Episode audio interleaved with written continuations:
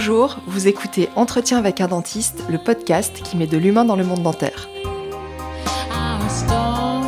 Je suis Florence Etcheverry, chirurgienne dentiste et ici votre hôte. Entretien avec un dentiste, ce sont des rencontres de personnalités du monde dentaire qui se sont frayées un chemin différent pour accéder à leur réussite.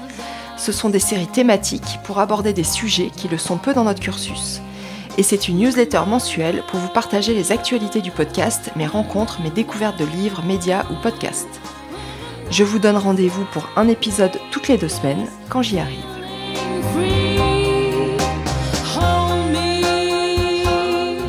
Abdel Awacheria est un patient. Pas mon patient, mais un ancien patient victime de dentexia. Ce centre dentaire low cost, créé en 2012 par Pascal Station, qui a fait l'objet d'un gigantesque scandale sanitaire. En 2016, suite à la liquidation de ces centres, des milliers de patients se retrouvent dans des situations physiques, psychiques, financières catastrophiques, avec des plans de traitement inachevés, voire pas encore commencés, plans de traitement réalisés dans un unique objectif mercantile. La majeure partie de ces patients, patientes, déjà en situation précaire, la promesse de ces centres étant de proposer aux plus démunis des soins moins chers qu'en libéral, se retrouvent à la fois édentés et endettés le ticket d'entrée chez Dentexia étant l'avance intégrale des frais des soins.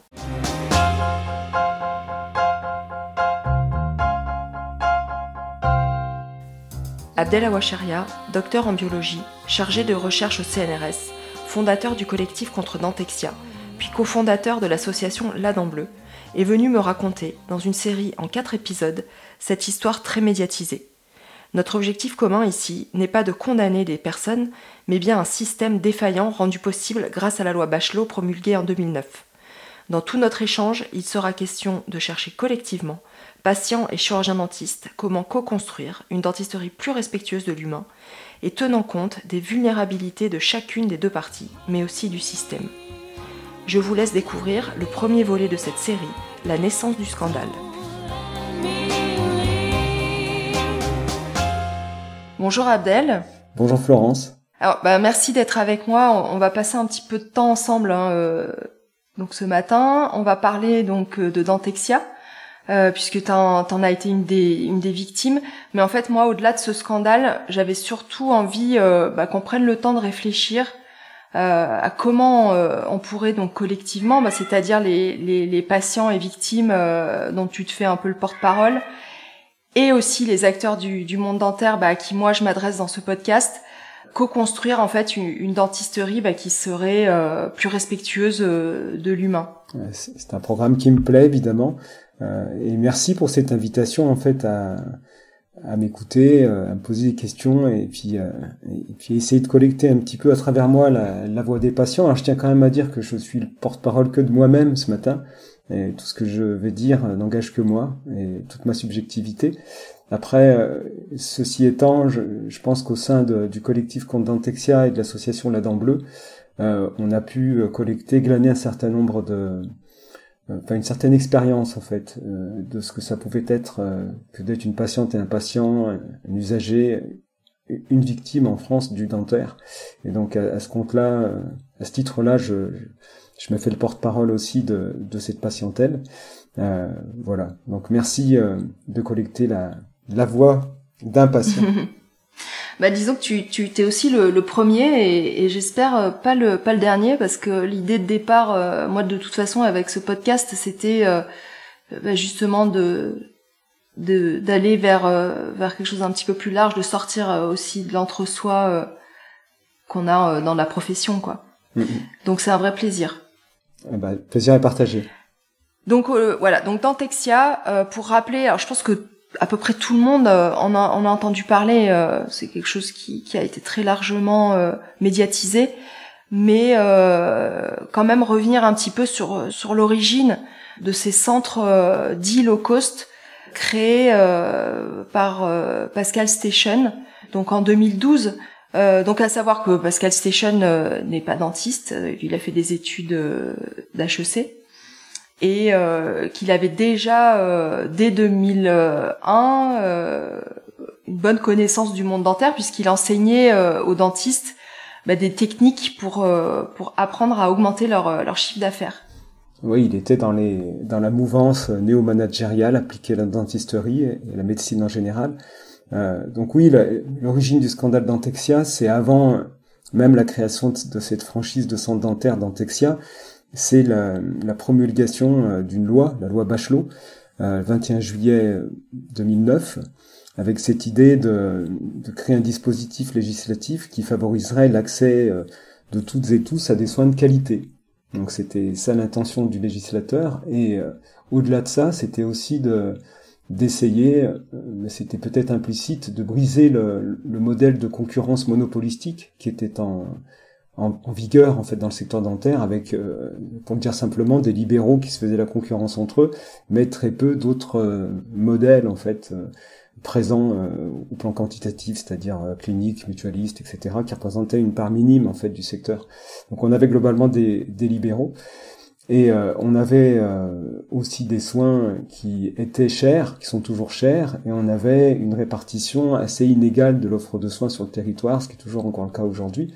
Et donc il y avait une volonté, avec la loi Bachelot, de simplifier en fait euh, les conditions de création des, de centres de santé dentaires par le biais en fait de d'une levée, euh, enfin d'un passage à un régime déclaratif pour euh, l'autorisation d'ouvrir un centre. Euh, donc il y avait possibilité de, de déclarer la création du centre en, envoyant un dossier, mais on n'était plus obligé en tant que créateur de centre de de se soumettre à, un agrément préalable de l'agence régionale de santé, de l'ARS.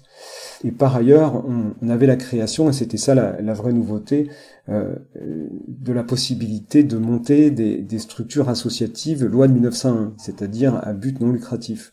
Et c'est un dispositif qui est extrêmement bien, bien connu en France, bien utilisé, et qui était destiné aussi à rassurer euh, sur le fait qu'on allait éviter euh, toute marchandisation des soins. Or, de manière paradoxale, comme on le verra, c'est exactement l'inverse qui s'est passé avec euh, tout un ensemble de protagonistes qui ont investi le secteur justement pour marchandiser. Euh, donc c'est assez euh, intéressant et, et, triste et paradoxal de voir que c'est par plus d'État, par plus de législation que le législateur justement a permis une sorte d'inversion de l'esprit de sa propre loi. donc voilà, ça c'est le, le, point de départ loi Bachelot. Alors, pour ce qui me concerne, j'ai été l'un des premiers patients aussi de, de cette franchise euh, de centre dentaire Dentexia, donc fondée par Pascal Stechen, comme tu l'as dit, avec un, premier centre euh, qui, qui s'ouvre à Lyon en 2012. Euh, il y en a plusieurs qui ont suivi. Et d'autres centres qui se sont ouverts à Paris, à Chalon-sur-Saône, et puis qui étaient précédés aussi par la création d'une euh, d'un centre à Marseille qui s'appelait pas Dentexia mais qui, qui, était une sorte de préambule qui hébergeait en fait un dentiste Harold King. donc en, tout c'était huit centres euh, majoritairement sur Lyon mais aussi comme j'ai dit à Paris, en Bourgogne et, euh, et en PACA. Et c'est Pascal Stechen, donc un businessman, génie de la communication comme il aime à se définir lui-même. un, un, diplômé d'école de commerce et surtout un ancien condamné euh, pour euh, euh, pour le fait de ne pas avoir déclaré au fisc une comptabilité quelques années auparavant, ce qui lui a valu d'être interdit de gestion pendant dix ans. Donc il, a, il avait été, il avait fait l'objet de poursuites pénales. Et c'est ce même Pascal Stechen qui apprend à se reconvertir dans le dentaire, comme on l'a dit, en créant des, des solutions néo-managériales pour faire tourner des cabinets avec cette idée que euh, en rationalisant l'offre de soins, en appliquant euh, des procédés issus de la grande distribution et de l'aviation civile au domaine de la santé, on peut arriver à faire baisser les coûts. Euh, donc c'est l'achat de matériel en commun pour plusieurs centres, ce qui fait diminuer les coûts, ce qui est une bonne idée en fait. Hein. La rationalisation n'a pas que des défauts. Elle permet de faire baisser les coûts et de les répercuter, de répercuter la baisse euh, des coûts euh, sur euh, le prix que paye j'allais dire la cliente ou le client, mais non, la patiente ou le patient en bout de chaîne. Et donc c'est l'application de, de, procédés industriels type Fordisme, Taylorisme à la santé. Puis à côté de ça, on a aussi la possibilité de, de gérer une relation patient avec cette idée que la devise c'est la meilleure dent, c'est l'implant. mmh. devise de Pascal Stechen, avec cette idée qu'on va essayer d'orienter les plans de traitement vers les solutions entre guillemets qui soient les plus lucratives pour les centres, qui permettent de dégager le plus de marge et dans ce sens-là, c'est une vraie réussite euh, puisque les plans de traitement sont euh, sous la sont sont rédigés sous la pression de gestionnaires de centres, de gestionnaires d'équipes qui vont insuffler euh, une, un pilotage par tableau de bord avec des mmh. métriques qui permettent de suivre la, le caractère rentable des, des, plans de traitement. Donc voilà un petit peu pour le cadre général. Après, on peut rentrer dans davantage de détails si tu le souhaites. Bah écoute, euh, ouais, donc c'est vrai que ce fonctionnement euh, des centres. Alors déjà à savoir, moi quelque chose qui m'a qui m'a étonné, c'est que les centres euh, donc de, de santé n'étaient pas euh, alors, ils n'étaient pas du tout placés sous le contrôle de l'ordre des chirurgiens dentistes. Donc en fait, ça a été corrigé, enfin ça a été rectifié plus ou moins depuis avec les dernières les dernières lois, mais les, les dentistes qui travaillent dans les centres n'étaient il n'y avait pas de contrôle en fait euh, de l'ordre comme ça peut l'être en libéral, quoi. Non, il n'y avait pas de contrôle à plusieurs niveaux d'ailleurs. C'est-à-dire que quand euh, tu dis que les centres n'étaient pas soumis euh, au contrôle par l'ordre des dentistes, ça, veut dire plusieurs choses. Ça veut dire que d'une part, il n'y avait pas possibilité de vraiment savoir quel praticien exerçait dans les centres, et ça a été, on l'a vu par la suite au moment de, du surgissement du, du, scandale un vrai problème, puisque les, les patientes et les patients ne savaient plus qui les avait soignés. On avait des ordonnances pour les antibiotiques, etc., mais c'était euh, la plupart du temps pas les praticiens qui avaient exercé euh, en bouche des actes euh, thérapeutiques. Donc ça, ça a été un problème. Il y a un autre problème en toile de fond qui est majeur, c'est que euh, comme les praticiens n'étaient pas euh, déclarés ou toutes et tous déclarés, on avait ce problème de déontologie, c'est-à-dire que dès lors que des praticiens s'inscrivent au Conseil de l'ordre, donc un centre euh, a l'obligation de s'inscrire et de se déclarer auprès du Conseil de l'ordre, on a une inféodation à l'éthique médicale. Or là, c'était pas le cas, c'est-à-dire que les praticiens étaient uniquement salariés. Et chose aussi à avoir en tête, certains d'entre eux, si ce n'est la plupart, n'avaient pas de responsabilité civile professionnelle bénéficier entre guillemets de l'assurance du centre, ce qui a posé toute une série d'autres problèmes au moment de, euh, de la faillite de Dentexia, puisque hmm.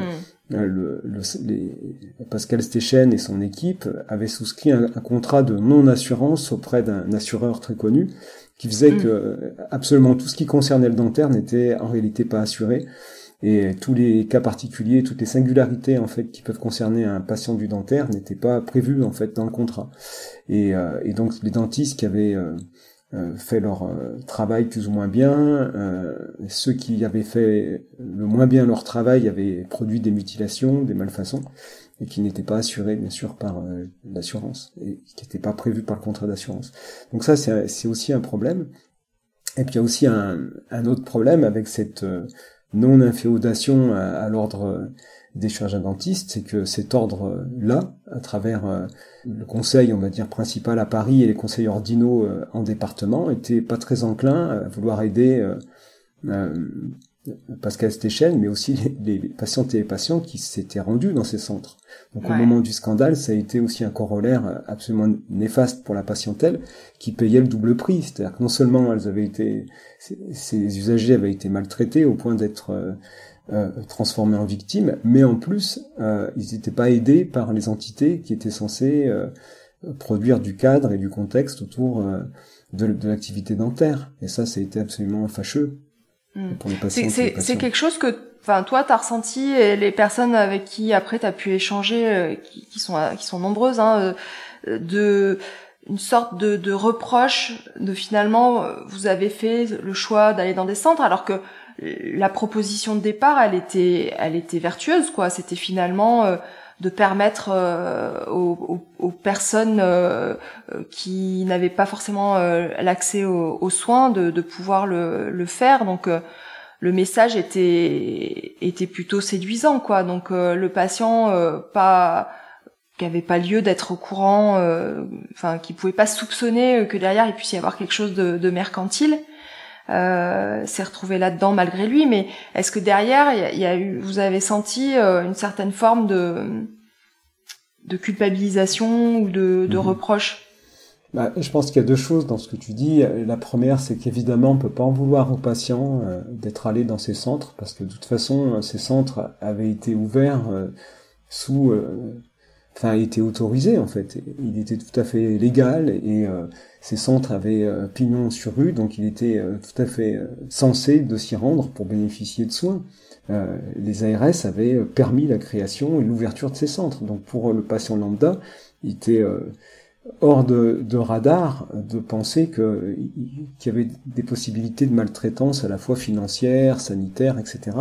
dans ces centres qui étaient tout neufs, qui sentaient la peinture. Moi, quand j'ai m'y suis rendu la première fois, j'étais impressionné par le, les équipements, euh, par voilà l'allure des personnes qui travaillaient à l'intérieur. J'étais tout à fait séduit euh, par des grandes affiches qui disaient que euh, ces centres fonctionnaient sous un régime non lucratif, que ça allait aider une frange de la patientèle qui était la moins favorisée, etc. J'étais sensible à ce type de message, et donc ça m'allait très bien de, de placer de l'argent dans ces centres. Donc ça c'est un point. Un deuxième point qui est lié, c'est que c'est pas par hasard hein, si, euh, enfin qu'il y a eu autant de, personnes appartenant à des classes moyennes inférieures, c'est comme ça qu'on peut les qualifier, enfin qu'il y a autant de personnes qui appartenaient à ces classes qui se sont rendues dans ces centres en fait, parce que le prix des soins étaient, vraiment chers, il est toujours, mais étaient vraiment très chers à ce moment-là. Donc pour les, les usagers qui avaient besoin de plans de réhabilitation, c'est-à-dire de, bah, de soins sur, plusieurs localisations dentaires, c'était devenu complètement rédhibitoire d'aller se faire soigner en, cabinet libéral. Il fallait s'endetter à hauteur de...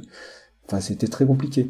Et Dentexia euh, proposait très souvent la moitié du prix. Mm. Donc évidemment, pour des personnes qui ont arbitré euh, sous des contraintes budgétaires, euh, ben, il est tout à fait intelligent et rationnel d'aller se rendre dans ces centres. Donc c'était pas c'est pas une stupidité. des centres ouverts par les ARS et qui en plus proposent des équipements de pointe et du personnel qui a l'air d'être tout à fait compétent et qui et par ailleurs qui proposent des prix qui font en sorte d'éviter le tourisme dentaire qui était un peu la plaie à l'époque, c'est-à-dire qu'il y avait beaucoup de publicité en ligne sur euh, bah, les cliniques euh, dans les pays de l'Est, etc., au Maghreb. Donc c'était un moyen d'éviter de partir euh, dans des territoires qui nous qui semblaient être distants, peut-être moins sécures au plan des soins que le territoire français.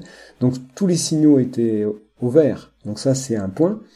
Et ce qui se passe après, c'est que je, je pense pas que Conseil de l'ordre des chirurgiens dentistes ou les entités euh, catégorielles, on va les nommer, syndicats, etc., en voulaient d'abord aux patients. Je pense qu'en fait, il y avait une, une propension à se servir de la patientèle pour taper sur les centres de santé et indirectement sur la loi, et donc qui avait, qui avait été promulguée par le ministère de la Santé. Donc c'était une sorte de prise d'otage euh, qui s'opérait à ce moment-là et qui s'opérait sous la forme d'un refus de soins pour des raisons euh, soi-disant assurantiel. Alors, ce qui s'est passé, et, qui, de mon point de vue, est totalement scandaleux, parce que ça fait énormément de mal, en fait, aux victimes, en plus euh, de la situation désastreuse dans laquelle elles se trouvaient, c'est le fait qu'il y a eu des, des recommandations faites par le Conseil de l'ordre de ne pas soigner les victimes de dentexia. Et ça, ça peut être retrouvé dans les, dans les textes, dans le bulletin euh, publié par le, Conseil de l'ordre, avec euh, Bouteille ou Bouteillé, je me souviens plus de son nom, le, président du Conseil de l'ordre à l'époque, qui rédige une tribune qui indique de ne pas reprendre les victimes de Dentexia. Et ça, c'est, ça s'est avéré catastrophique pour plusieurs raisons. Je, je mets le, côté humain de côté, en fait, mm. dans un premier temps. Mais le problème, et ça, je parle à une dentiste, donc qui est connaît bien la question, c'est que les, soins dentaires ont la particularité de ne pas pouvoir être arrêtés. On ne peut pas laisser des patients et des patients au milieu du guet. Si on commence à enlever des dents et qu'on se retrouve avec des localisations euh, dentaires en fait inexistantes sans racines et sans dents, euh, ce qui se passe derrière, c'est qu'en assez peu de temps, il y a de la résorption qui va se mettre en place, et puis le, patient ne peut juste pas rester comme ça en fait. On ne peut pas rester avec, une, avec un trou euh, dans la bouche ou hmm. plusieurs, parce que c'était le problème de Dentexia, c'est-à-dire qu'on arrivait pour deux dents, on sortait avec euh, plan de traitement sur dix positions avec des prothèses et des implants. Et, donc ces patientes et ces patients laissés au milieu du guet, ils n'avaient pas de solution.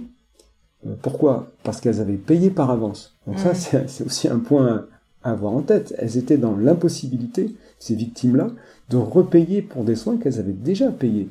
Donc c'était absolument suicidaire ou criminel, on va dire entre guillemets, pour les pour ces victimes euh, que de se voir refuser l'accès aux soins derrière.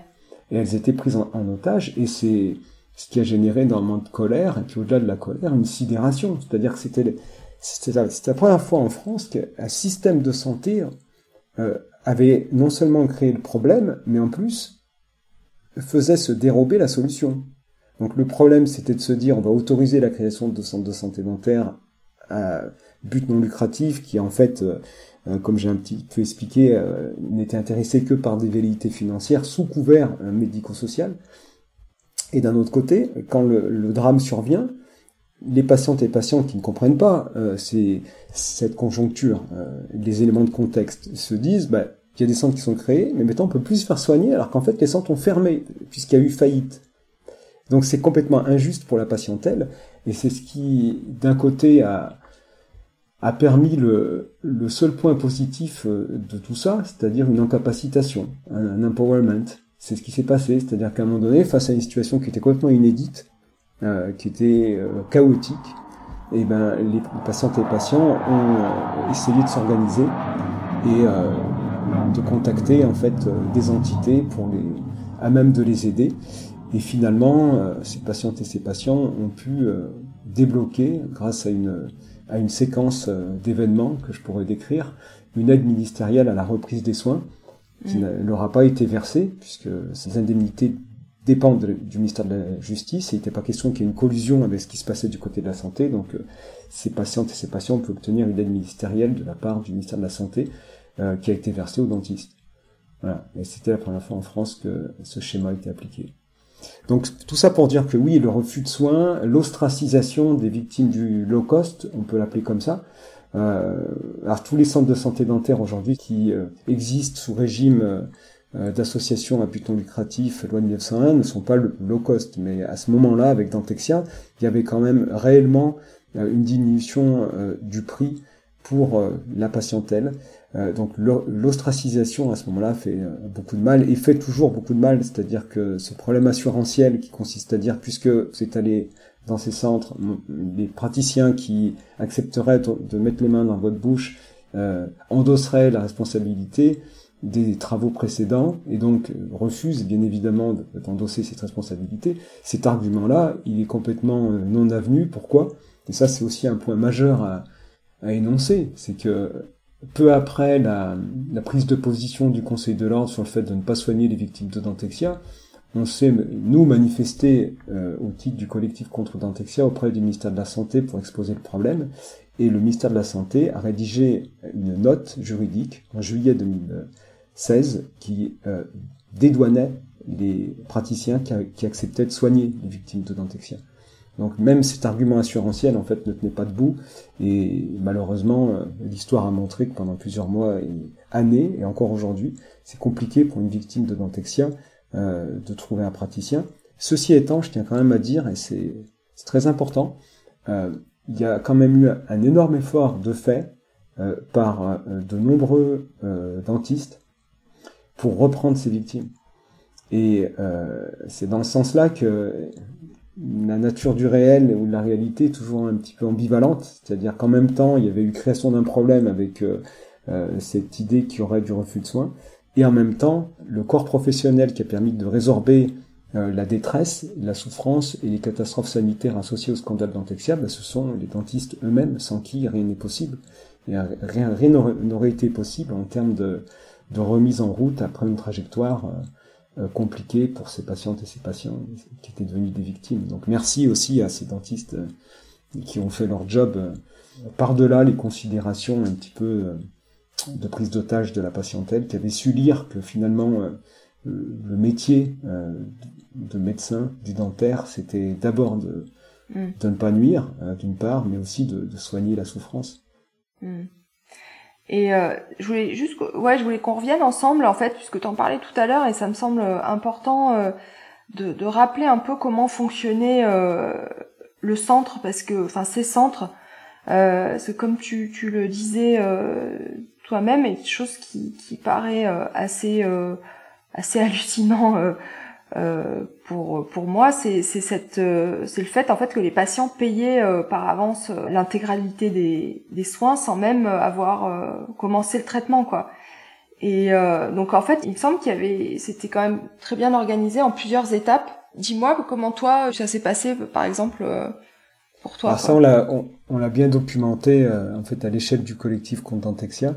Euh, en, en, fait, quand un, un usager se rendait dans ces centres, on lui proposait d'abord un rendez-vous avec une assistante commerciale. On peut les appeler commerciales parce que le, leur objectif, c'était de vendre un plan de traitement, et donc il y avait tout un, ensemble d'astuces et de recettes euh, managériales qui étaient à l'œuvre pour essayer de convaincre euh, le patient, la patiente, de payer euh, pour un maximum de localisation dentaire, donc y compris pour des soins qui n'étaient pas nécessaires.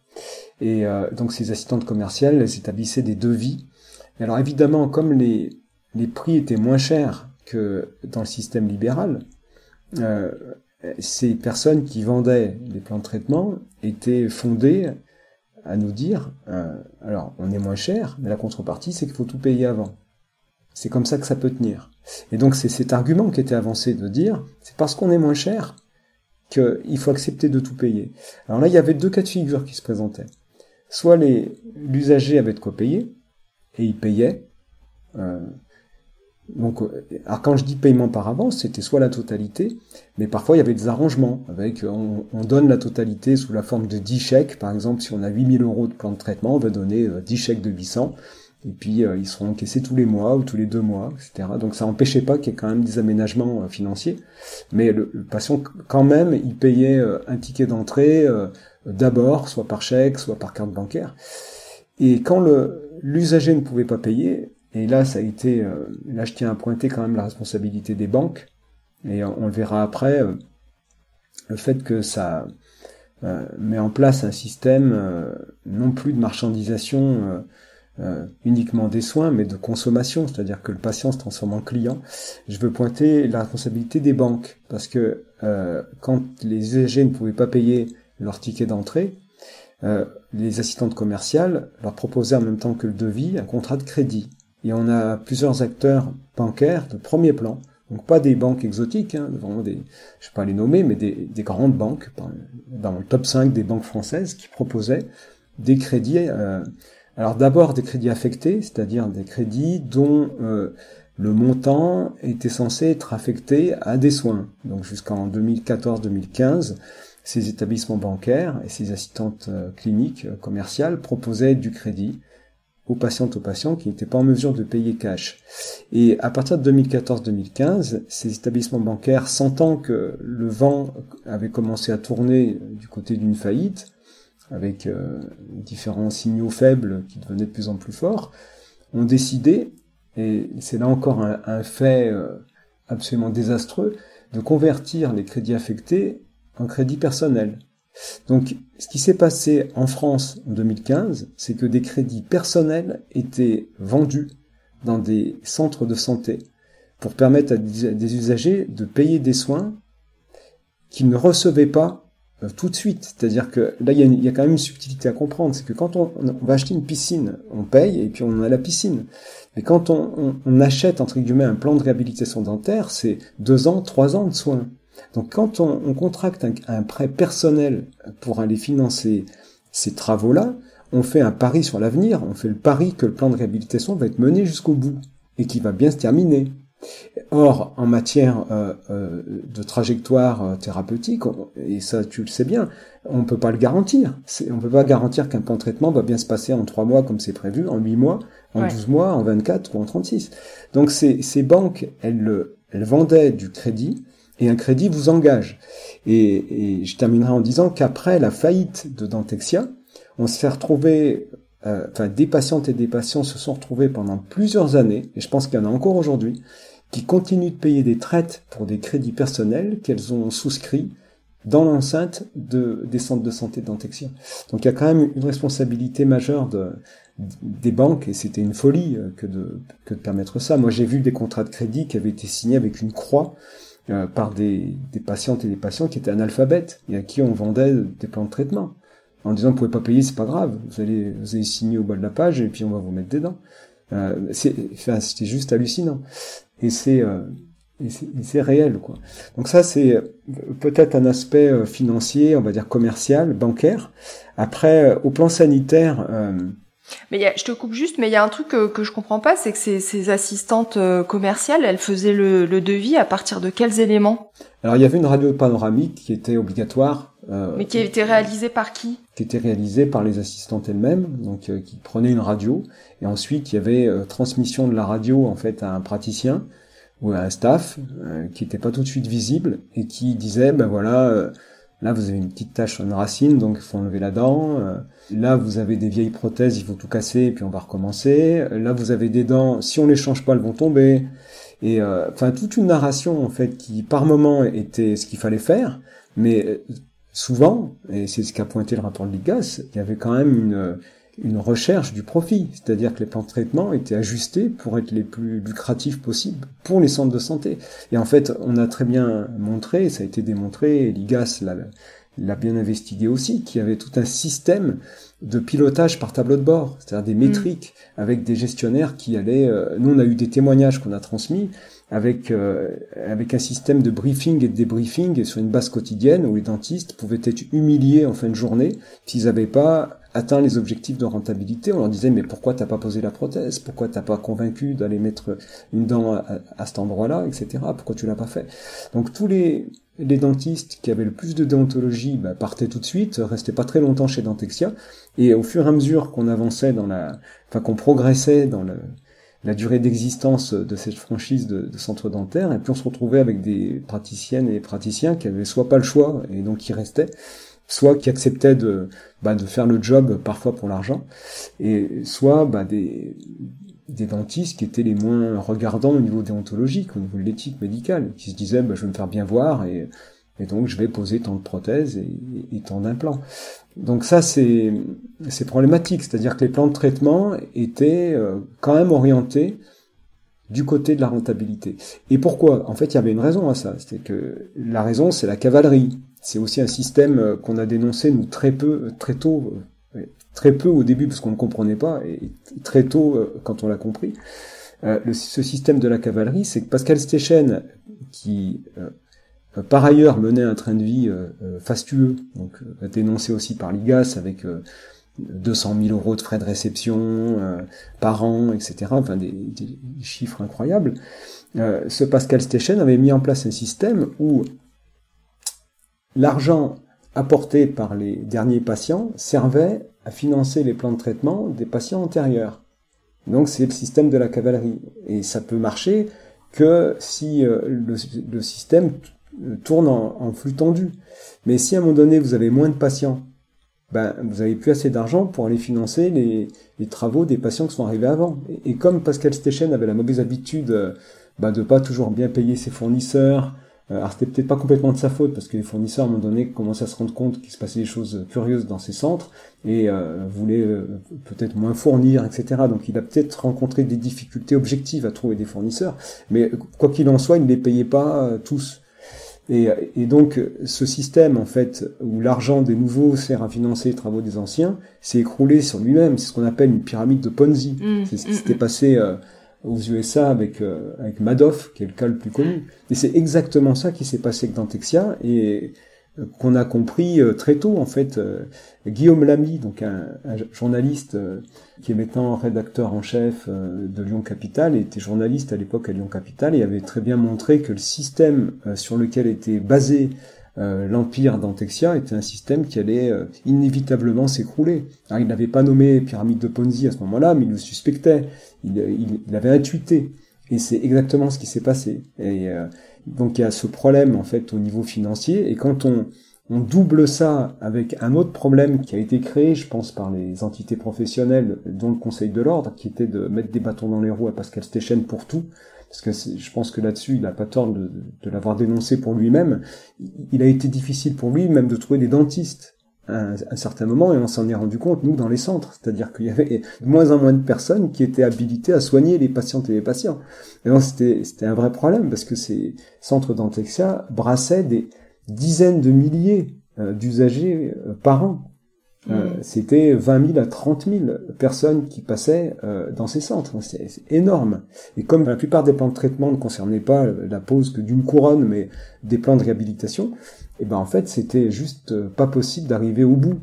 Et donc le système s'est écroulé en 2015 avec avec voilà une faillite qui a été prononcée, un plan de redressement, liquidation prononcée en à, l'automne, à la fin de l'automne, et puis une, mise en liquidation euh, le 4 mars 2016. Euh, euh, avec voilà, tous les centres étaient fermés dès le mois de janvier. L'ARS avait fermé les centres parce qu'évidemment tout partait à volo, c'est-à-dire qu'il y avait même plus la, possibilité de, de trouver du, du matériel, enfin du, des consommables dans les centres. Donc à l'époque où j'ai fondé le, le collectif Condantexia, le jour où je l'ai fondé, le 6 janvier 2016, en me rendant euh, dans un des centres, j'avais une rage dedans, donc je n'étais pas de bonne humeur.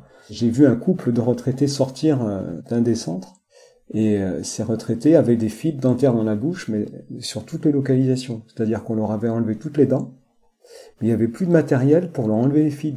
C'est-à-dire que la stérilisation ne fonctionnait pas, les pinces n'étaient pas stérilisées, il n'y avait plus de coton, plus de compresse, il n'y avait plus rien.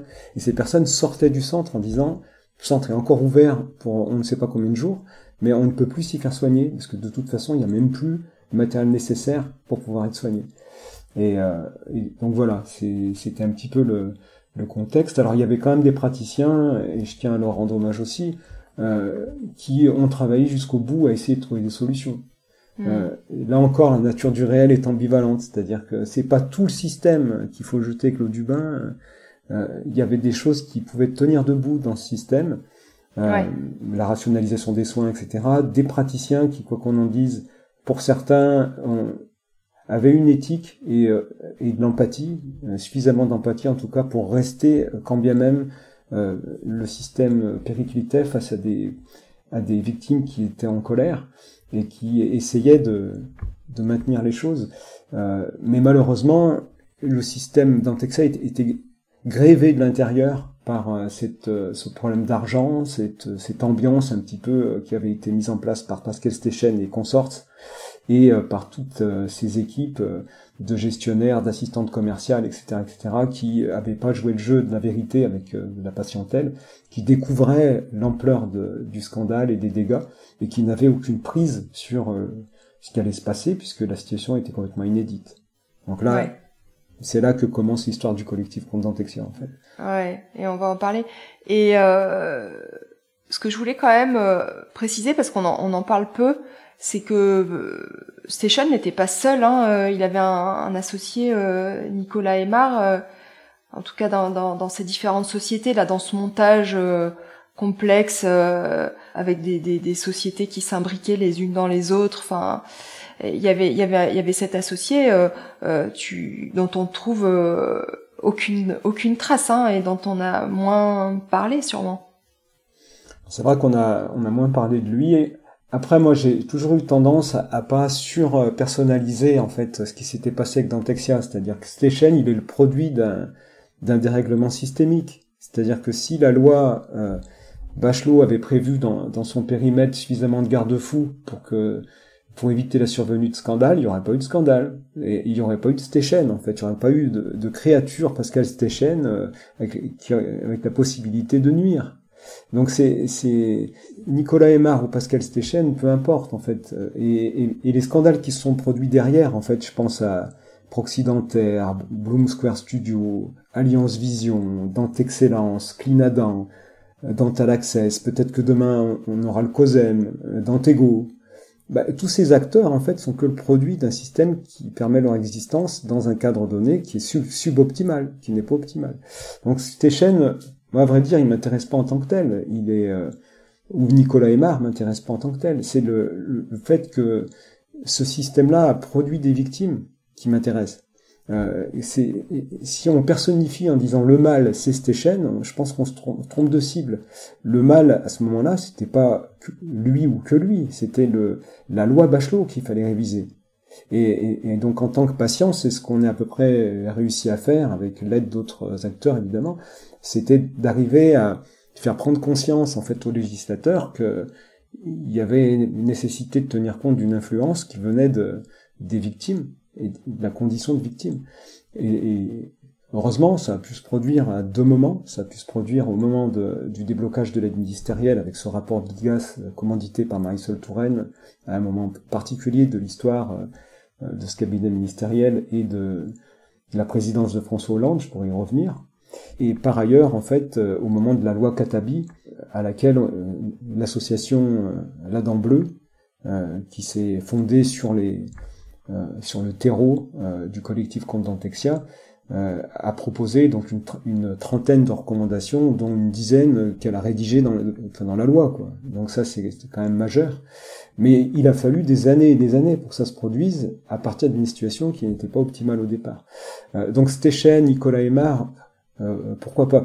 Ce, que je note, en revanche, c'est le, le, rôle en fait euh, tout à fait majeur justement de Guillaume Lamy, la, rédaction de Lyon Capital à ce moment-là, qui arrive à comprendre avant tout le monde, et notamment avant même les corps professionnels, euh, le, le, nœud gordien euh, dans lequel se trouve un, un, gestionnaire de centre de santé associatif à but non lucratif, parce que comme son nom l'indique, la structure qu'il dirige est une structure à but non lucratif. Or, la plupart des gestionnaires qui vont dans le domaine de, la santé dentaire à ce moment-là, et Stéchen est le premier, n'y vont pas pour des velléités philanthropiques. Ils sont pas des philanthropes. Ils y vont parce que le secteur est lucratif. Et ils se, retrouvent avec la quadrature du cercle. C'est comment faire en sorte de dégager des bénéfices dans une structure où on ne peut pas en dégager en fait, parce que par essence, une association euh, loi 1901 interdit le fait que des bénéfices soient redistribués à des actionnaires soit partagé entre les membres du comité de direction de l'association. C'est interdit. C'est ce qui fait le caractère non lucratif du centre de santé et, de toute association en fait. On peut engranger des recettes, mais elles doivent être redistribuées dans l'activité du centre. Ça sert pas à se faire de l'argent. Donc toute l'équation d'un Pascal Stechen, c'était de se dire, mais comment avec euh, cette situation et ce cadre légal d'association à but non lucratif, je peux dégager des capitaux et m'enrichir? On peut pas lui enlever euh, ce génie cynique euh, qui a été de se dire, bah voilà, je vais mettre euh, l'association à but non lucratif au centre du système, et ce système, ça va être une nébuleuse de société commerciale. Et finalement, tout l'enjeu, ça va être de réussir à convertir cette association à but non lucratif en société commerciale déguisée, parce que je vais faire en sorte qu'elle reste à but non lucratif et donc je vais me soustraire aux impôts commerciaux d'une part et d'autre part je vais vider les caisses de l'association parce que je vais payer des sociétés que je vais créer autour qui vont euh, vider ces caisses parce que je vais vendre des prothèses, des formations, euh, je vais vendre des, séminaires, je vais, à peu près tout vendre en fait à cette association, je vais la rendre captive d'un réseau, d'une nébuleuse de sociétés qui vont à moi me rapporter de l'argent. Alors le, mauvais calcul de Pascal Stechen, c'est qu'il est à la fois, il a un pied dedans, donc il a un pied dans l'association, et en plus il a un pied dehors.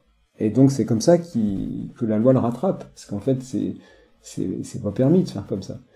Euh, mais ça c'est l'un des soucis en fait euh, de la manière dont les, une loi imparfaite peut être améliorée avec le temps, mais quand ça se passe avec des dommages collatéraux parce qu'on discute de santé et on discute de santé dentaire, le tribut à payer pour l'amélioration de la loi, dans le cas d'espèces qui nous intéressent, a été extrêmement lourd. Ce sont les, les victimes qui l'ont payé.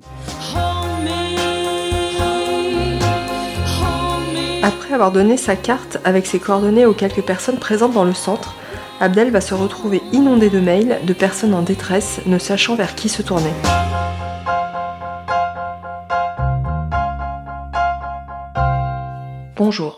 Ayant toujours eu des soucis dentaires, je me suis tournée vers Dentexia, pensant que cela ne pouvait être pire qu'avec un dentiste qui facture ses prothèses à prix d'or. Eh bien j'avais tort, hélas. Force est de constater, non pas l'incompétence des soins, mais surtout l'absence totale de soins. Édenté encore plus, un appareil amovible de très mauvaise qualité, une bouche qui ne cesse de bouger car un plan occlusal qui est maintenant des plus catastrophiques, un crédit pour un plan qui court encore, un moral en berne à la limite même de tout lâcher, malgré une paternité prochaine. Je suis à bout, sincèrement, réellement. J'entame une série de démarches pour me sortir de cette escroquerie, mais je suis et j'ai été atteint comme jamais dans ma chair. Je me tourne vers vous dans l'espoir de trouver une solution. Se foutre comme cela d'un sans-dent, ce n'est pas normal. Message du 7 mars 2016. Bonjour, j'ai commencé des soins chez Dentexia avec un devis s'élevant à 16 000 euros. À ce jour, les soins ne sont pas terminés, je suis sans dents et les chèques ont été encaissés. Toutes mes économies y sont passées. Je suis actuellement sans emploi. Merci pour votre conseil.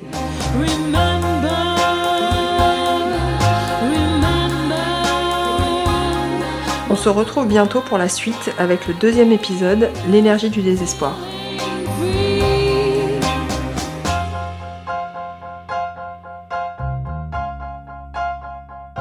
Vous venez d'écouter un épisode d'Entretien dentiste. Si vous avez aimé, n'oubliez pas de mettre des étoiles sur votre application de podcast et un commentaire. C'est ce qui permettra à d'autres de le découvrir et surtout, parlez-en tout autour de vous. Vous pouvez retrouver toutes les références de cet épisode sur le descriptif et sur le site internet d'Entretien avec un dentiste.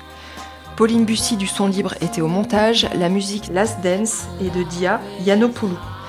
Les portraits et les séries thématiques d'Entretien avec un dentiste sont à retrouver sur toutes les plateformes d'écoute de podcast Spotify, Deezer, Apple Podcast, mais aussi sur YouTube ou directement sur le site internet d'Entretien avec un dentiste. N'oubliez pas notre nouveau rendez-vous, la newsletter, tous les deuxièmes jeudis du mois. Pour vous y inscrire, suivez le lien dans le descriptif de l'épisode. Et surtout, n'hésitez pas à me laisser un message sur les réseaux sociaux ou sur entretienvacadentiste à gmail.com. Je vous lirai et vous répondrai.